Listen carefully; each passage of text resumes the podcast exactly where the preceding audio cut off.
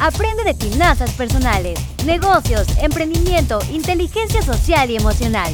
Todo eso y mucho más en un podcast. Cristian Martínez, todos los miércoles. Hola, ¿cómo estás? Bienvenido a mi podcast. Mi nombre es Cristian Martínez y la semana pasada tuvimos unos invitados de lujo que por votación de todos y porque fue muy interesante sentimos que nos quedamos a la mitad. Tenemos otra vez de invitados a Tony y Nancy. Bienvenidos, qué bueno que están con nosotros. Gracias. Es un gusto tenerlos por acá. Porque creo que la historia de la semana pasada se quedó a la mitad. Hay muchas cosas que yo sé y que la gente quisiera ah, eh, profundizar un poquito más. Varios me mandaron mensaje, Cristian, necesitamos segunda parte, por favor, vuelve a, a entrevistar a Tony Nancy. Nos gustó mucho lo que aprendimos, lo que escuchamos, pero queremos como que concluir toda la historia. Y es verdad, en una hora, 45 minutos es difícil contar toda una historia de vida, entonces hoy queremos profundizar en algunos puntos claves que yo sé que van a ayudar a otras personas. La semana pasada ya nos explicaron de que cómo fue su historia de vida, económicamente cómo fueron avanzando, eh, los tropiezos que tuvieron, las dificultades que tuvieron, pero hay algunas cosas que no nos han platicado y que yo sé que la gente se quedó tal vez con la expectativa. Yo sé que ustedes ahora han madurado, tienen su casa, han crecido, eh, están ayudando a otras personas. Pero ¿en qué momento fue o qué fue lo que ocurrió con ustedes cuando empezaron realmente a cambiar y a tener un avance notable? ¿En qué, ¿Cómo ocurrió eso? Mm, pues yo creo que pues es una pregunta interesante. Este, pero empezamos a cambiar cuando empezamos a notar que, que debía ser un cambio real lo que ya estábamos viviendo. Les platicaba pues que eh, hemos tenido metas y en algún momento nos pusimos unas metas. En el podcast anterior decía que yo, en algún momento mi papá me decía que yo tenía que tener una casa que si no tenía una casa antes de los 30, eh, pues me jodía en, en pocas palabras. Y nosotros, yo y Nancy, este, empezamos a tener ahí una, un deseo por tener una casa. En tener una casa, en tener una casa, en tener una casa. Y pues que empezamos a, a- a ponernos esa visión clara. Y nosotros, yo me recuerdo a Nancy que le decía, es que nosotros ahorita no podemos gastar. Eh, a lo mejor no tenemos unos principios claros que era lo de administración de dinero y todo lo que ahorita ya conocemos que debemos ser administrados con el dinero, no debemos malgastar, debemos mantener un estilo de vida más eh, bajo, no bueno, no bajo, sino más austero. Eh, empezamos a ahorrar, empezamos a ahorrar este dinero y ahí fue cuando empezamos a empaparnos de muchas este crecimiento. Eh, no, más, no, no se me olvida esa, esa, esa vez que yo y usted platicábamos. Y me pasó esto, dice, a ver, ven para acá, vamos a platicar. Y le decía, yo quiero hacer una casa. Y ya tenía el proyecto del, más bien yo quería hacer un proyecto y yo le dije a usted, yo sé que he visto que hacen las casas y hacen un cuarto acá, hacen un cuarto acá, pero ya no quiero vivir así desordenado. Quiero un orden en mi vida y me dijeron que usted es arquitecto y que tiene una casa muy bonita. Quisiera que me ayudara. Y usted me dijo, "Ah, muy bien, dice, estás muy joven para hacerlo. Este, yo creo que te ayudaría a hacerlo. Y yo creo que de ahí empezó, ya veníamos este, con ideas buenas, pero de ahí empezamos a tener más orden en nuestras vidas. Usted nos creó el primer proyecto para hacer nuestra casa, Sí. que nunca se cumplió. Eh, ese proyecto era un proyecto muy bonito, pero era una zona, se puede decir, este, como popular, donde yo en algún momento pensé, yo dije, si yo aquí, este, este terreno, hago esta casa, que es la de mis sueños, la hago, va a costar fácilmente 2, 3 millones de pesos. Y voy a hacer un, un punto blanco muy visible y de nada va a ser- servir la seguridad que yo quiero para mi familia. Sí. Yo desde siempre he querido tener una seguridad para mi familia, para mis hijos. Tengo cuatro hijos. Para mis hijos he buscado tener una seguridad. Y ahí en ese momento usted me hace el proyecto y usted también me hizo una indirecta como que no estaba bien, pero mi mentalidad todavía este, no captaba eso. Mi mentalidad todavía decía, pues aquí es donde yo he crecido, aquí es donde yo me siento cómodo. Empezamos a, a ver cuánto salía, eh, pasamos cálculos yo Nancy o, o con usted, hacemos los cálculos y era un dineral. Yo decía, me ponía, porque ya escuchaba, empezaba a escuchar podcasts, audios, libros, y empezaba a escuchar que decían que se llaman elefantes blancos. Sí. Cuando tú haces una casa muy bonita o de muy este, grande valor en un lugar donde cuando tú la quieras vender nadie te la va a pagar porque la gente que tiene el dinero no va a poder, no va a querer estar en esa zona. Y yo en algún momento dije, pues la haré o no la haré. Y dije, no, pues no. Pero después pasó el tiempo y, ya no lo íbamos a hacer. Tumbo, remodelo ahí como pude. Y otra vez llega mi, mi estado anterior, que era de sentirme cómodo. Cuando quise avanzar ahí, en hacer ya la casa, me topé y dije, no, tú ya no puedes hacer la casa aquí porque no, lo volvemos a lo mismo no vas a, no te la van a pagar si en algún momento la quieres vender o tuvieron una necesidad fuertísima. Y pospuse el proyecto, no sé si se acuerdas, dije, no, ¿sabe qué? No la voy a hacer, mejor me voy a esperar con Nancy, vamos a ahorrar y la vamos a hacer. Pero en algún momento eh, dicen que, las, que las, la gente con la que tú eres el promedio de las cinco personas que te rodeas. Mi, mi entorno no era el apropiado, tal vez se puede decir así, y yo les contaba, recuerdo que les contaba, es que yo quiero comprar un fraccionamiento. Y me decían, no, ¿tú qué vas a hacer en un fraccionamiento? Las casas son carísimas. Y su mentalidad era baja. Su mentalidad no era de grandeza. La mía tampoco, porque no vengo de ahí. Pero en algún momento dije, ¿por qué no? ¿Por qué otras personas sí pueden y yo no? Y empecé a buscar audios, más audios, más sobre libros y me daban la razón. Decían, tú también puedes. Lo que el que cree, para el que cree todo es posible. Y, pero en algún momento mis creencias y las amistades que yo tenía otra vez pesaron más que mis sueños, los famosos robasueños que hablábamos el domingo. Y no se acuerda que me volvió a hacer otro proyecto que le dije, ¿sabe qué? Ya lo pensé bien, mejor si lo voy a hacer ahí otra vez. Y me volvió a hacer otro proyecto, no sé si se recuerda, que me le hizo algunos ajustes y esto. Y otra vez terco Tony iba a hacer el proyecto ahí. Pero fue pasando el tiempo y fuimos madurando. Fuimos, empezamos a madurar yo y Nancy. Y le dije, ¿sabes qué? ¿Tú cómo ves? Este, yo creo que la seguridad que tú y yo queremos para, para nuestros hijos y el estilo que, que queremos para nosotros, para nuestros hijos, no es el correcto aquí. Ya pagamos otros 20 mil o 25 mil, no me acuerdo cuánto habíamos pagado. Y le dije, ¿cómo ves? ¿Los perdemos? ¿O, o, o nos esperamos? Y sé que Dios tiene algo mejor para nosotros este, ¿qué hacemos? Y me dijo, ya no, ¿sabes qué? Nos esperamos, mejor. Nos esperamos. Y de eso que le estoy diciendo pasaron otros tres años, porque estuvimos ahorrando constantemente dinero, estuvimos ahorrando. Eh, quiero pues, que tengan claro, eh, muchas veces la, la, familia son los que más te, te roban tus sueños. Y recuerdo que una vez Nancy llegó, este, pues agüitada porque nosotros teníamos bien claro ya lo que queríamos, que era tener un hogar, una casa. Y Nancy llegó triste. ¿Qué crees, Tony? Lo que me dijo un familiar. ¿Qué te dijo? Pues que trabajamos, trabajamos, trabajamos y me ve igual de mendiga. Y me dolió, dice, porque es una persona que yo quiero mucho. Yo le dije, no, no te preocupes, nosotros sabemos lo que queremos y en algún momento se va a destapar lo que queremos. Es como un iceberg. El iceberg se ve la puntita, pero no se ve todo lo que está abajo. Muchos ya conocen el resultado, muchas personas de nosotros, pero no conocen el desierto por el que pasamos. Y es mucha, es mucho eh, doblegar la carne, las emociones. Nosotros duramos, sin mentirle, seis años sin salir, seis años sin, sin comprarnos algo decente, sin lo de los niños tenerlos muy limitados, pero teníamos bien claro lo que queríamos, que era tener un hogar, una casa, la de nuestros sueños, no la del sueño de los demás. Claro.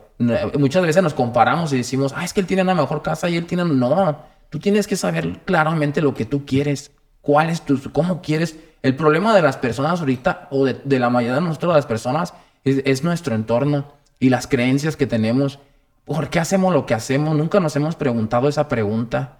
Y muchas de las veces eh, creemos que, vivir pobres está bien y que de ahí no vamos a pasar. Esa, esa, debemos de, preguntarnos por qué. Y yo me acuerdo que Nancy ya, ya en algún momento estaba desesperada. Ya teníamos un dinero ahorrado, pero ya estaba desesperada por, por querer este, comprar su casa. Y cada casa que veía que decía en venta la quería comprar. Decía en venta, en venta, en venta, y la quería, la quería comprar y la quería comprar. Recuerdo bien clarito que yo le digo, Nancy, Dios tiene algo mejor para nosotros. Sé paciente y, te, lo- y verás que la casa de tus sueños será cumplida. No menosprecio las casas chiquitas, mucho menos, pero yo tenía claridad en una casa que yo quería. Yo quería una casa grande, con un patio grande y, y que fuera muy amplia para que el día de mañana mis hijos, yo visionaba eso. Ahorita lo estoy recordando y me pone la piel chinita. Que decía, yo quiero que mis hijos tengan una casa donde rayen la pared y que dijeran, ¿te acuerdas cuando mi papá dio un manazo por haber rayado esa pared, a esta pared? Y cuando corrimos tú y yo y pum, chocamos ahí. O sea, yo quería que tuvieran esos recuerdos. Yo quería que tuvieran esos recuerdos. Y de ahí partió todo. Todo partió de ahí porque eh, us- usted decía el domingo, cuando tú le presentas a Dios con claridad qué es lo que quieres y pones fe en Él y actúas, eh, los medios empiezan a, a moverse a tu favor. Y yo creo eso, soy fer- ferviente creer, creedor de eso, que cuando uno pone fe en algo, pero no, por eso dice la palabra, eh, muéstrame tus obras y, y- y- y te- y conoceré tu fe. Porque muchos pensamos que, que Dios es un Dios mágico, pero no sé si está bien hablar de Dios, pero Dios no es un Dios mágico, no es un Dios de Aladín que te va a decir, ah, tú quieres, es- sí, ahí está. No, necesitamos pasar un proceso y ese proceso es el que nos enseña y nos forja nuestro carácter hacia dónde vamos a llegar. Y yo ahí me desafié totalmente porque usted sabe cuánto se le metió a, a mi casa, más adelante hablaremos de eso. Pero yo también lo, en algún momento lo creé imposible. Bueno, no lo voy a hacer tan largo. Pero eh, yo le dije, "Hans, te esperas y algo mejor tiene Dios para nosotros. Y una cosa lleva a la otra. Nosotros hemos crecido también porque somos gente que es- les, le gusta ayudar a otra gente o servir a otra gente. Sí, yo quería este, resaltar ese punto. Este, tenemos eh, aproximadamente tres años de conocer a, Nancy y a Tony y realmente hemos aprendido de ellos el, el poder dar. Son personas que tienen un gran corazón, que les gusta ayudar a las personas y realmente hubo una experiencia que nos sorprendió que a mí me encantaría que, que nos platicaran cómo fue la historia de las familias migrantes que, que ayudaron y cómo es que dijeron, ¿saben qué? Bueno, cuéntenos ustedes, ya no lo voy a contar, ¿verdad? ¿Cómo fue que tomaron esa decisión ¿no? de decir, ¿sabes qué? Quiero ayudar a esta familia. Si nos pudieran platicar un poquito de, de esa historia.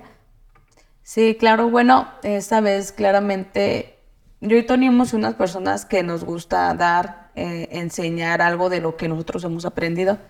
Yo recuerdo esa vez, fue un sábado de hecho, íbamos yo y Tony a, a los taquitos, íbamos a los tacos de Los Ángeles y recuerdo que ya iba Tony y él siempre, a mí lo que me gusta mucho de, de Tony, la verdad yo no soy así mucho de andar observando, pero Tony vamos manejando y él anda viendo, a ver que, ay, que ese señor me regreso y, y algo, algo le quiere dar. Esa vez íbamos y Tony miró una familia enorme, como de 20, 25 personas. Me acuerdo que se regresa y pues yo dije, ¿a dónde van? Si íbamos por los tacos, están para acá. Se regresó ahí por el estadio y ya les empezó a decir, ¿traen hambre? ¿Qué? ¿Cómo andan? Porque traían niños, traían... Eran La gente iba caminando en Iba la calle. caminando en la calle y Tony se el regresó. estadio. Por el estadio y Tony se regresó y, y les se paró y les preguntó que si traían hambre y ellos como que un poco desconfiados, no sé, con temor que alguien los quería asaltar o no sé, y hasta que vieron a una mujer como que agarraron más confianza y sí se acercaron, dijeron, sí, sí traemos hambre. Tony dijo, espérenme aquí poquito, voy y les traigo unos tacos, como ven? Y ellos sí. Ok, se esperaron y ya tardamos como yo creo media hora, 35 minutos en lo que nos atendían. Fuimos, compramos la carne de, de taco. Llegamos y ya les empezamos a dar. Entonces yo... Pero a ver, a, a ver un poquito, ¿llegaron a dónde? ¿A, a la calle otra vez? a la ¿Seguían calle esperándonos con en el mismo lugar ellos ahí? se quedaron, o sea, tuvieron esa fe de quedarse ahí abajo del estadio. Y ellos, de hecho, veníamos en el camino y dije, Tony, ya nos tardamos como media hora, 35 minutos, no creo que sigan estando ahí las personas. Y Tony dijo, no, sí es cierto, tienes razón. Ya veníamos con la carne y sí los miramos en el mismo lugar que ahí los dejamos, ahí se quedaron esperando. Ok. Ya llegamos y ya empezamos a sacar la carne, pues no había ni lugar de sentarnos. De hecho, yo hasta me senté con ellos y también empecé a comer porque íbamos a cenar taco. Empezamos ahí, yo y Tony a cenar. Y me acuerdo que yo empecé a platicar con una señora, ya les dije, ¿qué pasó? ¿De dónde vienen? ya nos dijeron que eran ecuatorianos Ecuatorianos y venezol- y venezolanos. Y ya empezamos a platicar y le digo, ¿y, y ahorita qué piensan hacer? No, es que ahorita nos andamos buscando un, un hotel para que nos puedan este, recibir, nomás que muchos lados niños, no, niños. no nos quieren recibir porque somos muchos y en otros hoteles no, no nos dejan. Y yo, ah, ok. Y ya empezamos a, a cenar. Ahí yo también le digo, estaba con ellos cenando y también Tony. Y, y yo recuerdo que yo me le acerqué a Tony y le dije, Tony, este... No, o sea, yo como que sentí mucha compasión por los niños. Yo miraba a los niñitos y yo decía, ay, no, pobrecitos, andan batallando. O sea, sentí, no sé, mucha compasión por ellos y me acerco y le digo a Tony, ¿cómo ves si nos los llevamos a la casa? Y Tony, Tony, pues sí, dijo, son muchas personas. Dijo, no, Nancy, este, pues que no las conocemos. O sea, la idea principal salió de ti. Sí, salió de mí. Yo sí, Tony me dijo, es que no las conocemos. Dijo, no, ahorita yo, yo les voy a ayudar este, a buscar. Tony saca su teléfono y empieza a buscar posada. Ellos les dicen posada para ver dónde, en qué lugar, en este y en el otro. Y este, y yo le decía, ay, no, yo andaba como aferrada, ay, Tony hay que llevárnoslo, le siento feo. Y ya el chiste es que ya Pero a ver, Nancy, 20 personas, ¿cómo iban a estar en tu casa si tu casa solo tiene tres recámaras, una sala? O sea, ¿cómo pensaste llevar 20 personas? No, pues yo, yo Ah, nunca hago me... un paréntesis ahí. Este, yo tenía miedo, es Nancy, yo tenía miedo, no miedo, sino el, el instinto de hombre de cuidar a su familia, porque ella no Claro. dice que eran varios hombres, eran, Eran mayo- muchos eran, hombres. eran varios hombres. Sí. Eran tres familias, eh, Saúl, Alexandra, Daniel, su, Daniel y su esposa y, su- y sus hijos, y el otro era el Miguel y sus hijos. Y yo, ¿por qué los vi? Porque Miguel y su hijo llevaban un, un hijo güerito que se parece muchísimo al mío. Es más, cuando andaban aquí parecían gemelos. Por eso es que eh, también me compadezco. ayudar. Sí, dije, yo me veía, yo lo veía como agarraba a su hijo con seguridad. Y yo, dec- yo me veía ahí, yo decía, en algún momento que yo estuviera así, me gustaría que alguien me echara la mano. Y él, a él a- por el que yo me fijé, fue el más desconfiado. Él no sí no quería porque tenían razón. Esa gente viene de, de sufrir vi- violaciones, robos, secuestros, extorsiones. O sea, tenían razón en el desconfiar. Y que alguien, un buen samaritano, se les acerque así nomás, es raro en este momento de hacer. Por eso es que sí tenían desconfianza. Pero si quieres seguir contando. Sí. Pero a ver, están 20 ahí en un puño. O sea, yo, yo quiero pensar un poquito, un día lo platico con mi esposa. Primero, llevar 20 personas que no conoces a tu casa, donde tú vives, donde es tu, donde tienes tu intimidad, donde es tu espacio. ¿Dónde los acomodas a 20 personas? O sea, no hay, no hay ni siquiera una- un lugar para ponerlos. Yo, yo la verdad, sí, yo la verdad, nunca me imaginé eso. Yo, yo ni por aquí se me, ay, ¿dónde? Y si no tengo cobijas, ¿cómo la voy a hacer? No, yo no. Yo dije, me las llevo y pues ay, que se acomoden. Yo me acuerdo que Tony sí tenía miedo, como él dice, para protegernos. Pero yo le dije, no, Tony, Dios nos está respaldando. Si tú haces algo bueno, Dios te va a respaldar. No tienes por qué tener miedo. Aparte, estoy haciendo una obra bien. Yo nunca me imaginé la verdad. Y si me asaltan, y si luego me hacen si dentro algo. de esos 20 no había una buena persona ahí. Sí, la verdad, o sea, yo, yo nunca me lo imaginé, yo nomás, yo, es que fue algo, la verdad, yo no hago muy seguido esto, pero fue algo muy chistoso que mi corazón como que tuvo esa necesidad de ayudar a esa, precisamente a esa familia. Yo recuerdo que estaba platicando con una de las migrantes y me dijo, señora Nancy, porque hablan así, pero ¿cómo es que usted se fijó en nosotros? Yo le dije, yo no sé. Yo, ella dice que ella estaba muy cansada, que ella, que ella tenía tantas ganas de dormir en una cama, bañarse, y la siguió. ¿Y cómo fue que usted se acercó a nosotros a, decirnos, o sea, precisamente a nosotros? Yo le dije, no, yo no sé, la. ¿eso lo hace diario? Le digo, no, la verdad, no. No sé, mi corazón me llamó hacia ustedes. Y gracias a Dios, pues ahí, me las traje y, se bañaron en mi hogar y me estaban muy agradecidas. Me acuerdo que ellas dijeron, gracias señora, ¿cómo me dijeron? Gracias señora por este descanso que acabamos de tener, porque tenía días, semanas que no había dormido tan a gusto de andarme cuidando que no me asaltaran. Aquí en su casa se siente una paz, una tranquilidad, que, que dormí a gusto, o sea, me bañé, o sea, en un baño con agua tibia, muchas gracias. Y yo le decía, pues que por algo, o sea, Dios me las puso en el camino. Pero sí, o sea, lo que dice Tony, pues tiene razón y no tenía lógica también lo que usted dice, dónde las iba a acomodar. Pero en mi mente nunca, nunca pasó, yo nomás tuve el deseo de ayudar. O sea, no fue algo de... Ah, y hago un paréntesis. El primer día no se quedaron con nosotros. El primer día yo tuve temor, como se lo vuelvo a decir, y los metí a, una posa- a, un, a un hotel. Pero los trataron mal. Pero ahí cuando yo les digo, ¿saben qué? Mañana vamos a la iglesia, ¿quieren ir? Dijeron, sí, tenemos necesidad de Dios. O sea, cuando ellos dijeron eso, yo me sentí como que sí venía de Dios lo que ella decía. O sea, ahí yo dije, estas personas tienen hambre por conocer. Y los llevé un domingo a la Sí, iglesia. acuerdo. Los llevé un domingo a la iglesia a ellos. Y ahí fue cuando yo vi que tenían necesidad ya económica, porque Saúl y Alexandra llegaron aquí sin ningún peso. Y el señor Daniel los, los, los vio también. O sea, fue algo, fueron diosidencias, yo le llamo. Y él los jaló y gracias a eso se vinieron todos. Y ese día me acuerdo que tengo una, le digo que el Scooby-Doo, tengo una, o la combi, Una camionetita. una camioneta, un express.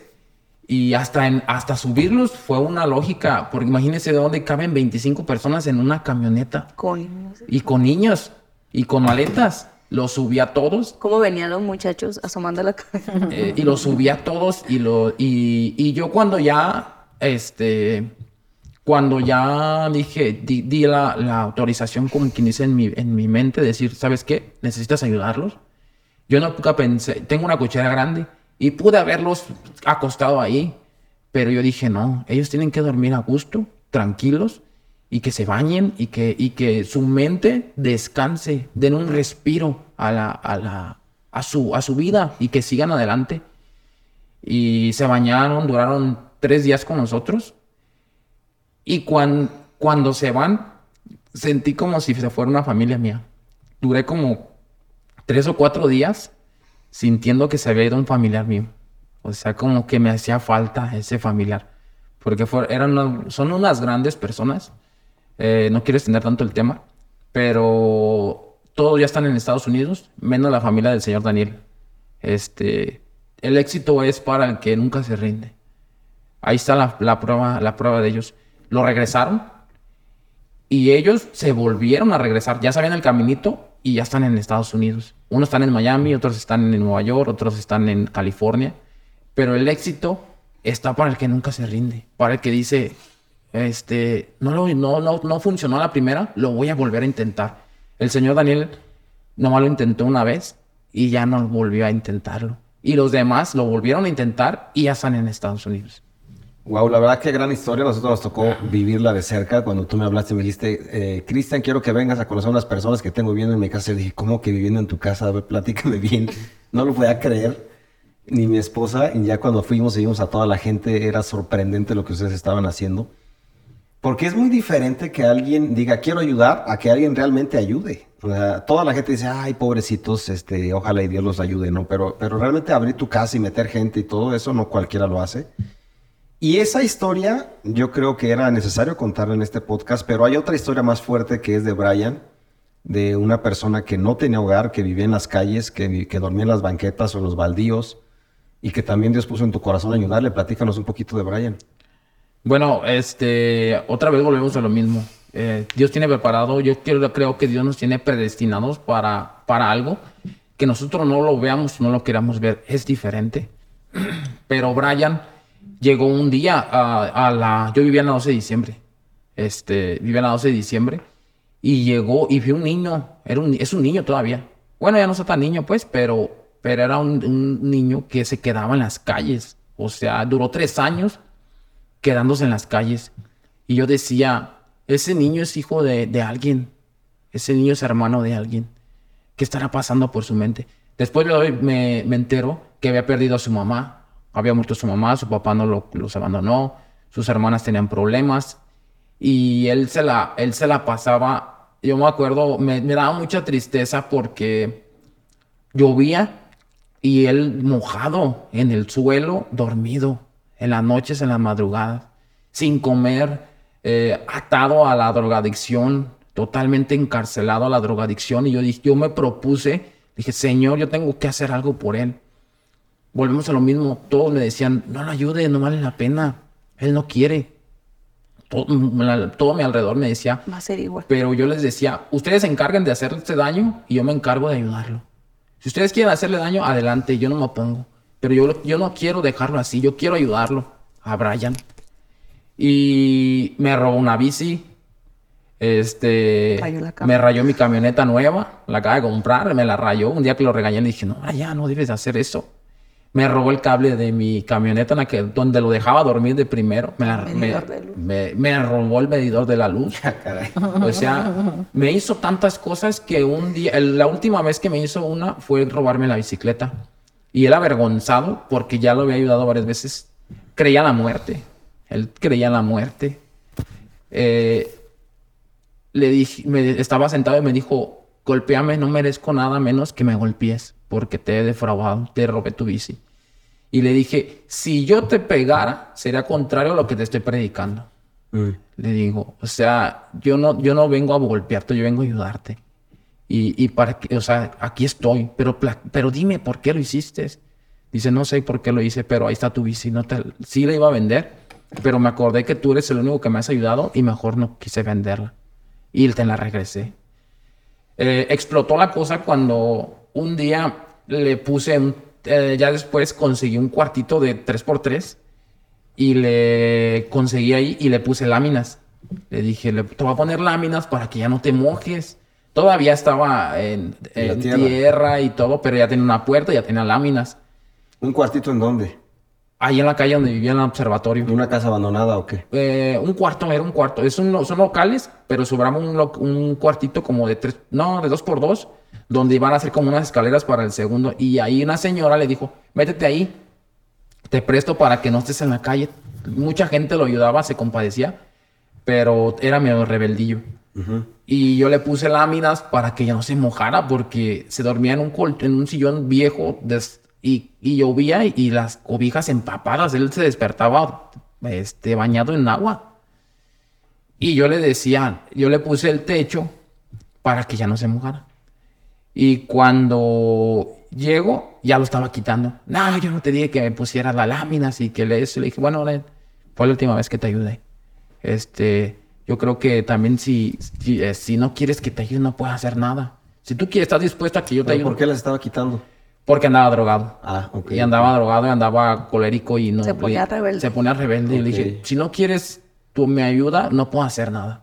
O sea, no, simplemente no puedo hacer nada. Y ya, este, no las quitó. Ya después no las quitó. así se quedó. Y ya me había cambiado yo a mi nueva casa.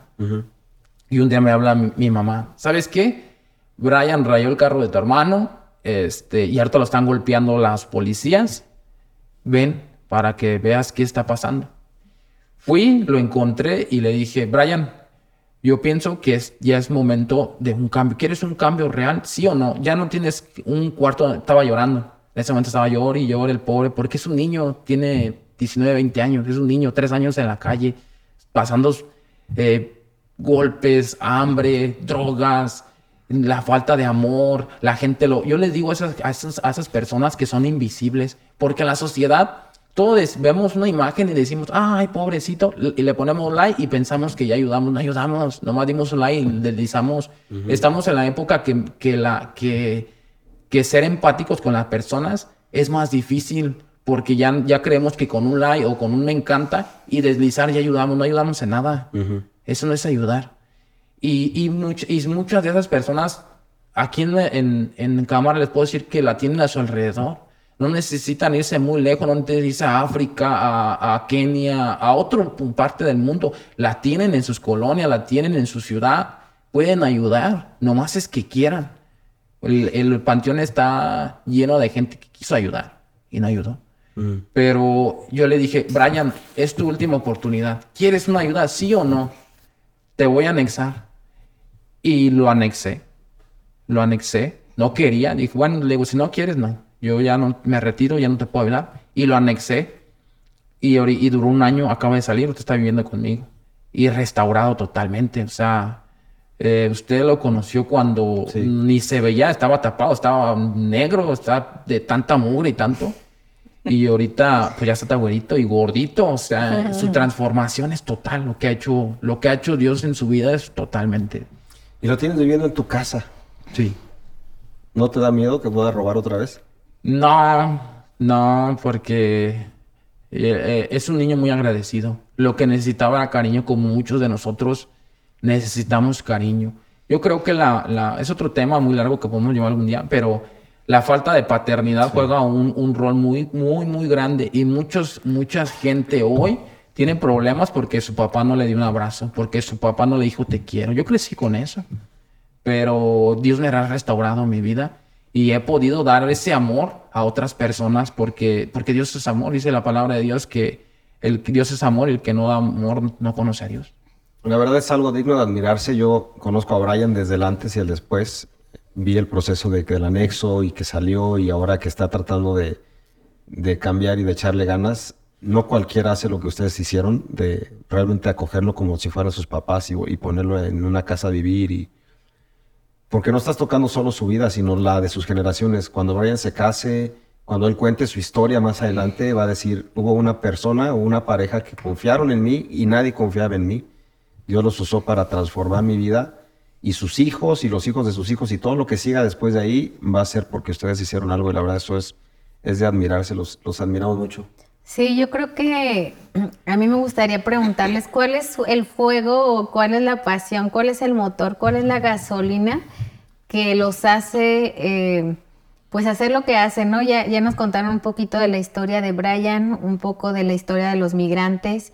Y yo sé que como esa historia hay muchas más que ayudan a la gente que está a su alrededor. Yo creo que Dios les ha dado la fortuna de, de poder crecer, de poder madurar y ahora poder dar un fruto. Pero ¿qué es, qué es lo que los motiva? ¿Qué es lo que los mueve a, hacer ese tipo de, de obras?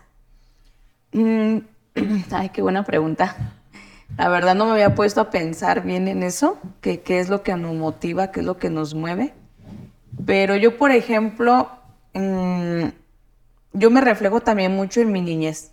En mi niñez, como dice Tony, a veces la falta de un padre, de una madre. Sí tuve a mis padres, pero estuvieron ausentes. Como que yo me reflejo mucho en eso. A mí me hubiera gustado, como dice Tony, la demostración de hacerle a Brian de, de, acogerlo en nuestra casa. O sea, uno dice, a mí me hubiera gustado que alguien me hubiera tratado así, ¿por qué yo no hacerlo? Si yo a mí me hubiera gustado, pues yo lo puedo hacer. Mm, a mí lo personal lo que me motiva es eso, eh, que me reflejo cuando yo era una niña. Yo, a mí lo que me mueve es que, pues Dios ha hecho cosas grandes en mi vida. Y, solamente me queda ser agradecido. Y a través del, del, dar es este devolver un, poco de lo que Dios ha sido para mí, ha dado en mi vida. Muchos podemos predicar, es que muchos podemos tener un Dios de religión y otros podemos tener un Dios que, que está vivo.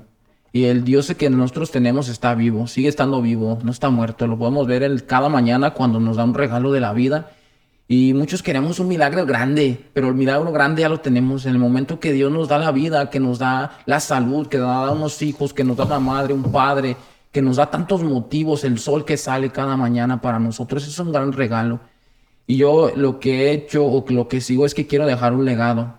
Yo no, yo no entendía mucho lo del legado, pero yo sí quiero trascender y, que no sean uno más que esté en una tumba, sino que, como usted diga, quiero impactar nuevas generaciones y quiero que conozcan el Dios que yo estoy conociendo. Yo si no hubiera conocido a Dios, mi, vida había sido directamente a la infidelidad y, y, una familia destruida. Por el, yo, lo, yo lo creo y yo solamente quiero reflejar, quiero ser un, un discípulo realmente de Dios, de Cristo. Por eso dijo su palabra, bautícense y vayan y hagan discípulos a todas las naciones. Y yo, eso, ese es mi, esa es una de mi, de mi visión que quiero, que quiero realmente, no solo en palabras, sino en acciones, que realmente se transmita, no fingido, no moralmente, porque podemos fingir y, y, lo moral cansa. En algún momento puedes fingir que eres muy buena gente. Y yo le digo a mi esposa, yo quiero ser una, una persona de una sola pieza.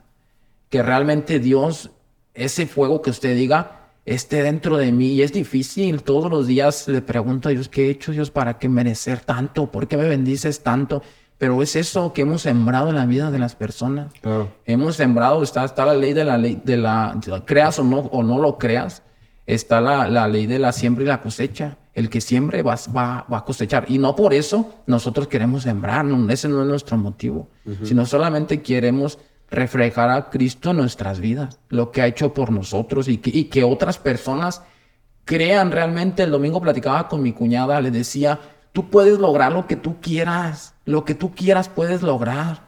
Tú eres, tú eres hija, eh, muchos de, seguimos huérfanos, huérfanos espirituales, decimos ser hijos de Dios, pero realmente no nos la creemos, no creemos que Dios puede sanar a nuestra mamá, a nuestro papá, que nos puede sacar de la pobreza, que nos puede llevar a Disneylandia, que nos puede llevar a Cancún, a Puerto Vallarta, nos limitamos a, a, a, creer en, en poco, pero realmente cuando nos creemos, tomamos la potestad de ser hijos de Dios realmente, Él dice que Él es dueño del oro y de la plata y que yo tengo acceso a eso.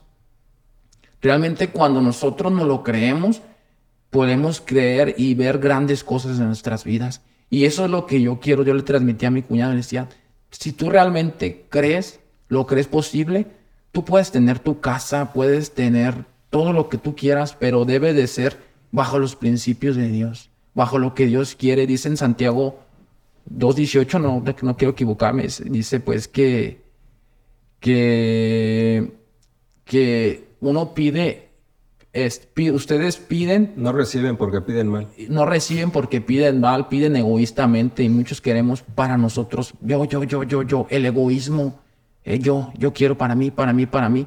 Por eso no reciben, porque todo lo quieren para ellos. Pero la persona que da, así sea un consejo, una palabra, no, no necesitamos, ahorita está mucho el que, el que dice, el, el meme que dice, ah, un día seré rico y habrá señales y pones muchas despensas. No necesitamos ser ricos para influenciar a otra persona y darle, y darle una bolsita de, compartirle una bolsa de arroz, una bolsa de frijol que tengamos, comprarle dos quesadillas. O sea, no necesitamos mucho. Y eso es lo que a mí, ah, bueno, en lo personal a mí me mueve eso, el poder mm, eh, eh, es como, yo lo veo así, si una persona tuviera la cura del cáncer, ¿a poco no diría, yo tengo la cura que este, del cáncer, cúrense, lo mismo es acá? Yo quiero transmitir lo que Dios ha hecho en mi vida y que otras personas lo conozcan y puedan decir si se puede, si se puede lograr todo lo que tú quieras, si se puede tener una bonita familia, si se puede tener hijos, si se puede tener este, un buen matrimonio, si se puede viajar, si se puede tener un negocio, si se puede, si se puede pero necesitamos creer. Ahorita aquí, Tony, lo que está diciendo, yo me acuerdo, bueno, ahorita recordé una cosa que creo ustedes tampoco han sabido. De ahora que fue la, la pandemia, yo sí, como ahorita dice Tony, el agradecimiento, Diana, el agradecimiento es lo que nos ha empujado y siempre, la verdad, yo nunca, yo nunca me voy a cansar de dar. Yo le digo a los niños, a mis hijos, es mejor dar que recibir y siéntate orgullosos de eso, de que nosotros seamos los que demos en vez de lo que recibamos el día de la pandemia, hace que como tres años, dos años, eh, nosotros la verdad siempre hemos sido precavidos, hemos ahorrado, tenemos nuestro colchoncito.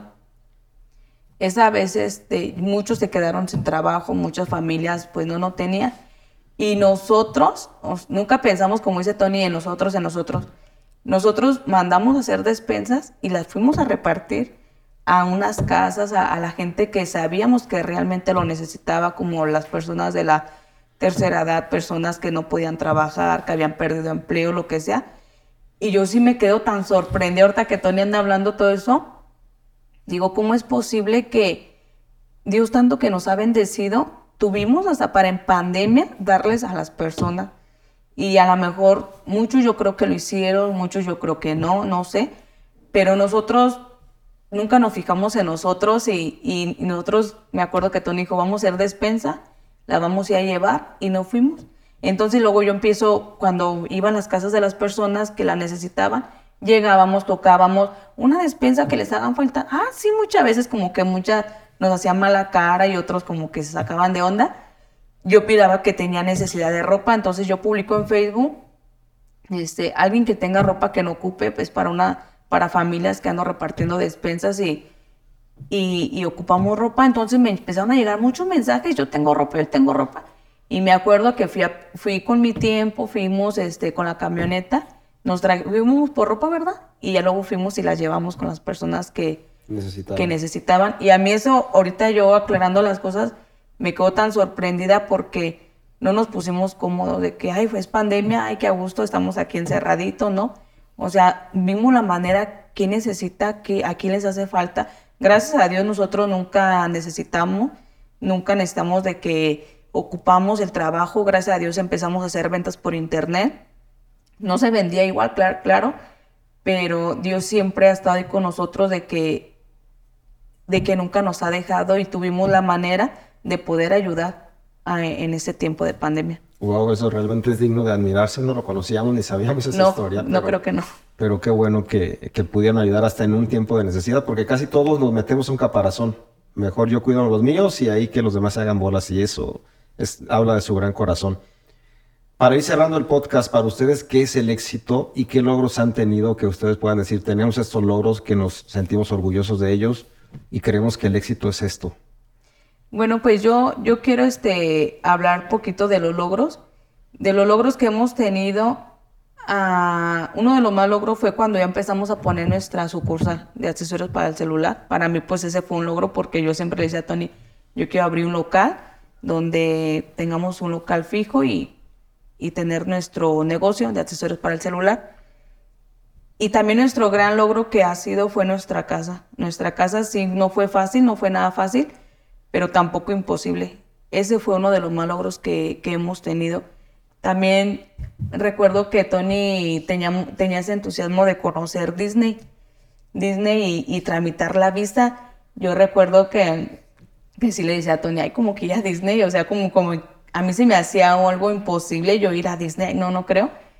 Y recuerdo que vamos y tramitamos la visa y gracias a Dios nos la dan. Yo estando embarazada, nos dieron la visa. Cuando la empezamos a tramitar, dice el señor de la visa, no creo que se las den chavos, están muy jóvenes, van con niños y luego está embarazada, no creo que le den.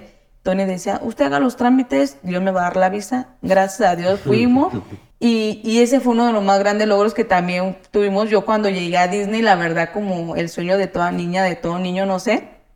Yo me acuerdo que yo, yo entro a Disney y empecé a llorar, así con unas ansias, y mis hijos me vueltan a ver así, ¿por qué lloras por unos monos que ni te conocen y son monos?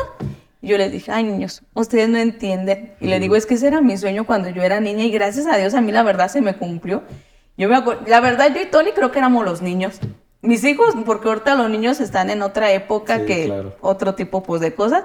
No, yo y Tony andábamos así como niños, yo, Tony, mira, que se ponía mi piel chinita, así, algo tan bonito, la verdad, que yo sí dije, ay, no, es algo tan impresionante. También me acuerdo cuando yo por primera vez me subí a un avión. O sea, yo dije, no manches, ando en un avión. Yo dije, eso nomás lo hacen los ricos y yo ando en un avión. O sea, para mí la verdad era tan impresionante yo subirme a un avión. Gracias a Dios mis hijos, pues ahorita tienen que 11 años, tienen, mi bebé tiene 4 años y otro niño de 10 ellos no han sufrido tantas carencias que uno hemos sufrido y ellos traen otro tipo de vida, otro tipo de, de toda cosa, pero yo recuerdo también cuando fui por primera vez contigo a Cancún, que le dije a Tony, Tony, no manches, o sea, es tan bonito, fuimos al Hotel Scarlet y le digo, es tan bonito aquí este hotel que yo quiero que mi mamá un día lo conozca. Le dije, yo un día me voy a traer mamá, yo le dije a Tony, me la voy a traer, yo no sé cómo la voy a hacer, pero me la voy a traer. Pues a mí la verdad sí, sí se me hacía algo como que, ay, ¿cómo le voy a hacer? No sé, Dios proveerá. Entonces este año pues le organizé un viaje a Tony con mis hermanas, mi mamá y me la llevé a Cancún. Y yo le, mi mamá iba llorando en el avión y dije, mamá, pero ¿por qué lloras? Estás llorando de la emoción. Y la señora, no te tengas mucho miedo, tengo mucho miedo. Y dije, no, mamá, no tengas miedo, hombre, no pasa nada. Pero para mí ese también fue un logro. O sea, saber que mi mamá, no sé, como que primero se subiera a un avión. O sea, para mí, yo... Ay, perdón. Bueno, yo, yo la verdad no, no he tenido mucha... ¿Cómo, cómo le podría decir? Mucha, mucha relación con mi mamá, pero yo la verdad, mi mamá es una mujer grande de admirar y la quiero y la amo y la respeto. Y sé que no he tenido mucha comunicación con ella, sí nos peleamos y todo, pero yo cosas que he logrado, mi mamá ha sido parte de mi vida y siempre le he dicho, ahora que yo conocí Cancún, yo dije, quiero que mi mamá vea lo que mis ojos ven. Yo, yo no quiero que se muera. Que cuando ella se muera mi mamá, o ya en las últimas, recuerde todos esos viajes que, que a lo mejor yo le pude dar a mis hermanas o, o lo que sus hijas han logrado. Yo traía a mi mamá, le decía, mamá, mira, mira mi casa, qué bonita estoy haciendo. Nunca me dio un abrazo de que estoy orgullosa de ti, hija, lo que sea. Pero yo no lo hacía con esa intención. Yo decía, esta también es tu casa, quiero que tú te sientas parte de, de mis logros, de mi casa. Y quiero que, que, tú, que tú veas lo que hacemos. Una vez me lo dijo, no se me va a olvidar, y sentí tan bonito. Y me dijo, no hace mucho, hace como tres meses, me dijo, Nancy, la verdad, nunca te lo he dicho, perdóname por tus, tus rechazos que he tenido contigo, pero me siento tan orgullosa de ti, de ver todo lo que has logrado, porque ninguna de tus hermanas ha avanzado tan rápido como tú. ¿Y para qué les digo esto? Para que vean que, que aunque uno no piense que la gente los observa, la, la gente te observa y te ve, te, te ve tus logros, te, te, ve tus fallas, obviamente te ve tus, tus errores, pero yo, yo me quedé así como, dije, ¿en verdad me estás diciendo esto? Algo así como que yo, yo hasta ni pude responder. Yo le dije a Tony que yo quería seguir la plática, pero mi mente me noqueó. Y yo dije, wow, mi mamá que me diga esto, que reconozca lo que he hecho, que lo, que lo, lo orgullosa que está de mí. Yo dije, para mí fue algo muy, no sé, como algo muy, muy fuerte. Pero sí, ese es uno de, de, mis logros que he tenido al comprarme. Yo también le decía a Tony que cuando yo era una niña, yo me acuerdo que yo me soñaba mucho una camioneta. Y yo, yo le decía a Tony, ay, no, este, yo un día voy a tener una camioneta, yo no sé cómo, yo voy a tener una camioneta. La, la otra le platicaba a mis hijos que uno siempre tiene que ser agradecido con lo que tenga. Yo cuando antes de, pues, de tener nuestra camioneta, Tony una vez me, yo le decía, Tony, llévame a ver a mi mamá cuando vivía este, la 12 de diciembre y él me decía, no, pues ahorita que yo llegue te llevo porque yo me salía, a mí me daba mucho miedo ir con mis hijos en la calle, que alguien me lo fuera a robar. Entonces me acuerdo que Tony una vez llega con un suro, un suro do dorado, nunca se me va a olvidar, era automático, me dijo, ten, ese es para ti, para que tú no me estés esperando, tú, para que tú vayas y veas a tu mamá o vayas y, te des una vuelta, no sé, para ti. Yo le estaba diciendo a mis niños, yo estaba tan agradecida, o sea, yo, yo nunca anhelé algo más de otras personas que dijera, ay, este seguro, o sea, ¿cómo voy a traer yo esto? No, yo siempre, yo le decía, gracias, gracias, gracias a Dios, gracias a Tony, porque él se está preocupando por mí, por su familia. Y, y yo, ¿a, ¿a, qué va esto? Yo, yo les he dicho a mis hijos, sean agradecidos, niños, porque Dios te observa y Dios dice, ah, mi hija es agradecida con esto, le voy a dar más, -huh. ella merece más porque veo que no, que no, que no, que no rechaza lo menos. Por eso dice que, se me fue una palabra que iba a decir. El que es fiel en lo poco. En lo mucho lo será. Pero sí tenemos que ser este, agradecidos. Yo nunca anhelé, yo nunca quería, ¿cómo voy a traer esto? No, yo quiero algo mejor. Obviamente sé que sí, sí quería algo mejor, pero, pero no anhelaba las cosas de las demás personas. En el momento yo era agradecida. Yo puedo manejar una de las mejores camionetas a uno de lo peor. Para mí no hay inconveniente en la camioneta que ahorita utilizamos para la iglesia, es una camioneta pues sencilla y, y no hay inconveniente, yo la traigo y, y, me subo a mis sobrinas y vamos para acá y vamos para allá. Pero siempre lo, lo, mejor hay que ser agradecidos para que yo pienso que llegan muchas bendiciones. Wow, qué gran lección. Uh -huh. Tony. Pues, no esté mayor y llore. Este, Pues yo creo que, que, el éxito eh, para cada persona es diferente. Este, para mí el éxito es, me identifico mucho con hacer lo que yo quiero cuando yo quiera y ser el dueño de mi tiempo y darles una seguridad a mi familia. Eso, para mí eso es éxito y voy encaminando hacia allá y yo creo que lo voy a lograr, tener mi libertad financiera. Este, pero sí quiero darle este consejo, ya le dio Nancy consejo a las mujeres, yo quiero darle uh -huh. un consejo a los hombres. O sea, nosotros como hombres eh, muchas veces nos hacemos los fuertes de que no podemos llorar y que no podemos contarle nuestras cosas a, un, a otro hombre o a tu misma mujer. Este, pero sí se puede. Uh, yo, yo a Nancy le he contado muchas cosas que me he deshogado, y, pero es bueno tener, les decía, somos las cinco personas con las que más nos rodeamos. Somos el resultado. Y usted ha sido una parte fundamental para nuestras vidas. Usted conoce muchas cosas que nadie conoce. Eh, me ha mentoreado. Y sí les invito a, a, que busquen a alguien que sea mejor que ellos, que donde se sientan incómodos, donde, donde digan, yo no pertenezco a este mundo, estos amigos que tengo no me van a ver bien. Recuerdo muy bien que ya no terminó la casa, cómo la conseguimos, pero le decía, el dar usted me marcó, me dijo, Tony, eh, ¿tienes una funda para una iPad? Le dije, sí, sí la tengo, se la llevo ahorita. No, no te preocupes, tráeme la mañana. Pero yo decía, yo quiero tener a, a Cristian Martínez como mi amigo. Y yo le dije, yo lo quiero tener como mi amigo porque me gusta su vida, porque me gusta cómo trata a su familia, porque me gusta cómo lleva la vida. Y recuerdo que yo quería, a, a lo mejor fue a este, andar de ahí de querer quedar bien. Y se la traje, pero yo venía mugroso del tianguis. y me dio tanta pena que pasar por en medio de toda su, de su familia y yo pensé que me iban a criticar, que iban a decir, a este moroso que es aquí, pero no, al contrario, usted me decía, quédate a comer, pero mi, mi, mis, mis creencias me limitaron, me dijeron, no, tú no perteneces aquí. Pero mi casa, ¿cómo la conseguí? Porque usted me dijo, te la vendo, estoy haciendo esta casa, siempre he sido muy de que le gusta andar compartiendo. Y me dijo, este, tengo esta casa, le dije, se la compro. Y usted no creía en mí porque nos veíamos muy jóvenes, o no sé qué pasaba. Pero la conseguí. No, yo te dije te la vendo, pero para sacar plática, no porque me la ibas a comprar, sino que estábamos viendo la casa, pasaste por ahí para traerme la funda del iPad y te dije, me preguntaste de quién es esa casa y te dije, yo la estoy construyendo, no la quieres, te la vendo, pero como un juego, nunca jamás te lo dije en serio. Y él dijo, te la compro. Y él, dijo, del pollo. Pero yo jamás pensé eh, que iba a ser una realidad eso.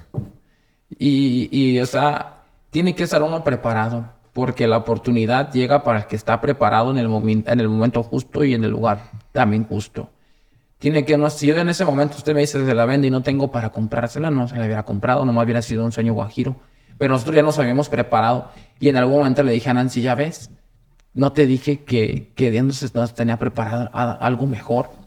Y nuestra casa la logramos, una casa hermosa que tenemos, que yo no la cambiaría por nada.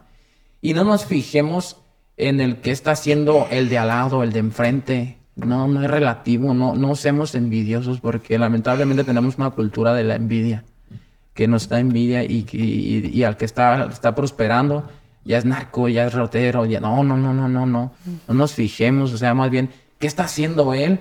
Claro, hay que fijarnos en, personas productivas que son trabajadoras, que le están echando ganas, no hay que fijarnos en los malos, pero sí, el éxito lo puede conseguir cualquiera que se lo proponga y que se determine llegar hasta la meta, hasta el final, porque no es fácil, de una vez se los digo, no es fácil.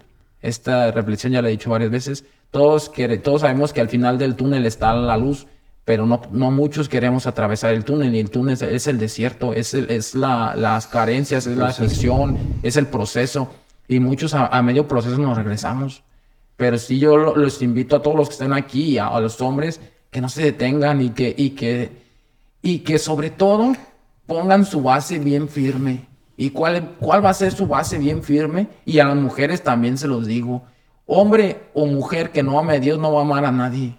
No va a ser fiel a nadie. Esa es una realidad.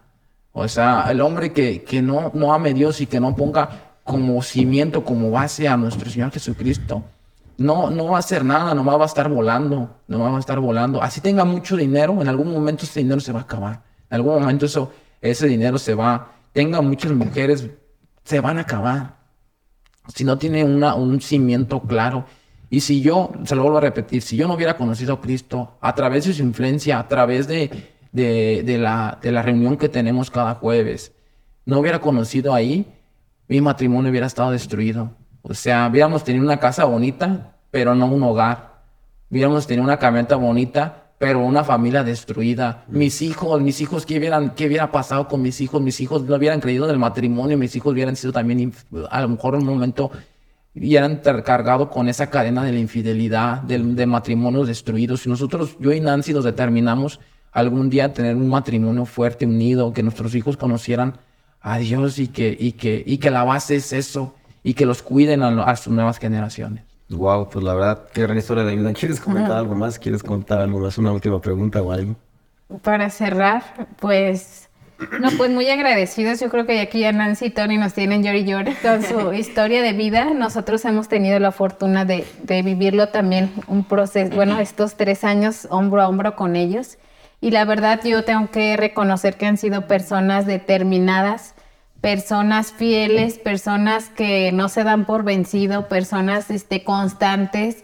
Yo creo que no es fácil, como dice Tony, el, proceso. Este, todos queremos el éxito, todos queremos llegar a la meta, pero realmente pasar ese proceso, pues es de valientes y, yo quiero hoy, eh, pues aquí delante de, de, todo el público, reconocérselos que han sido personas esforzadas, han sido valientes y que yo creo que van a obtener todo lo que ustedes se propongan. Creemos fielmente en, eso y que, como dicen, eh, han sembrado de lo mucho que Dios les ha dado y aún Dios les va a dar más y, van a poder influenciar la vida de, de más personas que están a su alrededor, eso no me cabe duda y pues solamente quería comentar eso. A mí me Yo- gustaría cerrar, ah, bueno, perdón, yo nomás por último, este, bueno, una la- las mujeres que sé que nos ven muchas mujeres, yo les quería compartir algo, mm, que hagan un, un libro de sueños, un libro de sueños que, que se la crean, que ustedes un día puedan también tam- tener su casa, viajar a un lugar que tanto deseen, deseen. Algo, yo estoy yendo a unas clases este, espirituales, claro, y me dijeron de hacer mi libro de sueños. Yo le voy a platicar rápido qué fue lo que plasmé yo en mi libro de sueños. Yo en mi libro de sueños fue plasmé un matrimonio porque quiero que mis hijos lleguen al matrimonio, que lleguen bien, que Dios les ponga a la mujer correcta, a mi hija al hombre correcto y que tengan bien su matrimonio. Plasmé un hotel porque ese es mi sueño, hacer un hotel en una playa, no sé dónde, pero yo lo voy a hacer y creo que lo voy a hacer. Plasmé París porque es mi sueño conocer París. Plasmé a Grecia Santorini porque es mi sueño. Plasmé una casa que le voy a poner la casa del migrante, que yo un día quiero, le platico a Tony, que yo quiero construir un lugar donde puedan llegar los migrantes y, darse su baño, descansar dos, tres días. Que fue lo que plasmé en mi libro de sueño. Plasmé a una mujer predicando. ¿Qué, qué era otra cosa? Plasmé, plasmé mi, una casa, plasmé mi camioneta. Y fueron otras cosas que no recuerdo muy bien. Y, y me, han, me han enseñado que tengo que orar por esos sueños para que se puedan cumplir. Y yo creo que sí se pueden cumplir. Y también, bueno, es un consejo que les doy a las mujeres que se la crean. Si, si en verdad ustedes no creen que digan, ¿cómo voy a tener yo mi casa si no gano suficiente dinero, qué sé yo? Plasmen su libro de sueños y cuando menos piensen van a decir, tenía razón esto, pero tienen que orar, que orar por eso. Obviamente también esforzarse, no nomás quedarnos sentadas y me va a llegar la casa, no, hay que orar. Ah, también por último plasmé a unos, unas personas em- empresarias, porque ese es mi éxito también, de que mis hijos un día sean unos grandes empresarios, pero para que ayuden a, claro, a otras personas y tener una gran, ¿cómo se le llama cuando? Un descendencia. Una- eso fue todo lo que yo plasmé en mi libro de sueños y ya después se me van a venir otras ideas, pero yo creo que, que sí se pueden cumplir. Eso es lo único que yo bien, pienso. gran consejo y ojalá nos inviten a esos viajes y a todo eso. Sí, vamos. ¿A Colombia? Vamos a Colombia. Eh, Tony, eh, ¿cómo te ves de aquí a 5 o 10 años para ti? ¿Qué- ¿Cuál es tu máximo logro que quieres lograr? Eh, en cinco años yo me veo, me veo teniendo una libertad financiera. Eso es sí o sí. Tener mi libertad financiera y tener este mi negocio estructurado, tener varias fuentes de ingreso y poder ayudar a otras personas a conseguir el éxito. Ese, ese es mi gran sueño. Este, claro que va a ser complicado, pero ese es, ese es, ese es mi gran sueño. En, en lo empresarial, en lo familiar, quiero que mis hijos a los 15 años tengan su empresa. Ese es un, algo que ya tengan su empresa mis hijos, porque el estudiar es bueno, el estudiar es buenísimo, pero el, el, el auto, auto Conocimiento. conocimiento te hace rico. Rico en todas las formas, en lo espiritual, en lo emocional, en, en el matrimonio, en, to- en, todas las, en, todas las, en todas las áreas. Y en mi matrimonio, pues yo le decía a Nancy, fuimos a checar esta vez, esta vez, y veía a una muchacha así gordita, ya de unos 45 años, y uno hasta un- y su esposo, yo decía, yo me reflejaba ahí, yo le decía, yo quiero viajar por todo el mundo contigo, quiero, que ese es mi sueño, ya cuando mis hijos sean independientes a mí, ahorita todavía me necesitan, y yo quiero viajar por todo el mundo, yo quiero viajar por todo el mundo, pero no solo viajar, no quiero que mi, mi vida se vaya a viajar, sino que quiero ayudar, como le dije, muchas personas que, que en mi paso pueda inspirar indirecta y directamente a otras personas para que puedan decir si se puede, si se puede lograr lo que yo pensaba que no se podía. Y sobre todo a mi familia y a los, a los de alrededor, a los que están alrededor mío. Yo creo que ustedes no se han dado cuenta del gran impacto que han tenido con toda su comunidad, con toda la gente que los rodea, pero yo escucho cuando la gente dice, Tony y Nancy van en un avión, en un jet, creciendo, avanzando, y cada persona que ustedes están a su alrededor están tocando, y eso es muy bueno, no cualquiera hace eso. Los felicitamos, los honramos como, como autoridad de ustedes, como amigos, realmente nos sentimos privilegiados de tenerlos cerca, de, de todo lo que cuentan, de todo lo que ustedes son. nos inspiran, nosotros también nos retan a poder avanzar, a poder ser más dadores. Una vez yo me quedé pensando cuál será el límite máximo de poder dar, y así como Cristo dio la vida por todos, ese es el límite máximo cuando puedes dar tu vida, pero dar tu tiempo, dar tu dinero, dar tu casa, dar tu camioneta, no cualquiera lo hace.